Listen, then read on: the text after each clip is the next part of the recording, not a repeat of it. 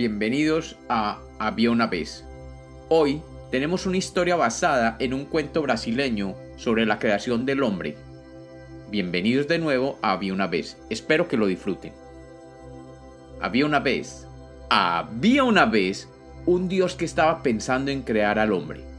Hasta ese momento solamente había creado las plantas y las cosas, y decidió consultar a dos de sus últimas creaciones, el bambú y la piedra.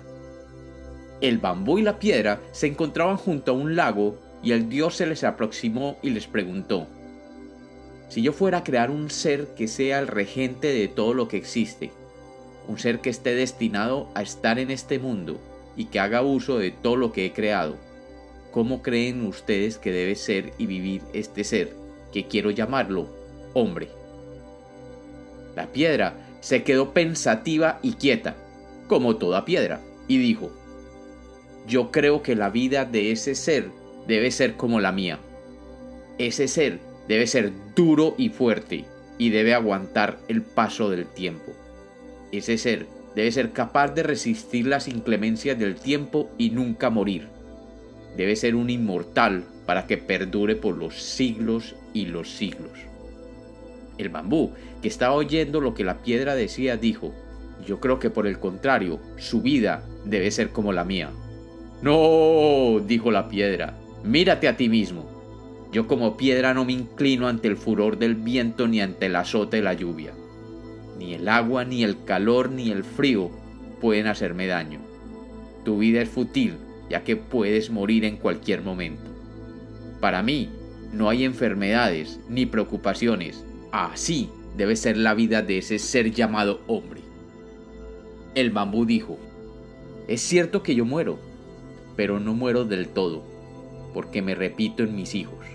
Mira, mira alrededor de este lago, todos y cada uno de los que vivimos aquí somos hijos de un bambú original.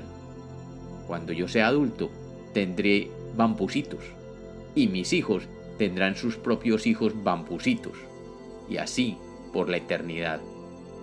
Además, nuestro Creador me hizo flexible para adaptarme a las tormentas y a los vientos y no quebrarme nunca. Así podré sobrevivir los momentos más difíciles que tenga en la vida. Y cuentan, y cuentan que la piedra no supo qué decir, y desde ese tiempo las piedras permanecen en silencio tratando de pensar qué responderle al bambú.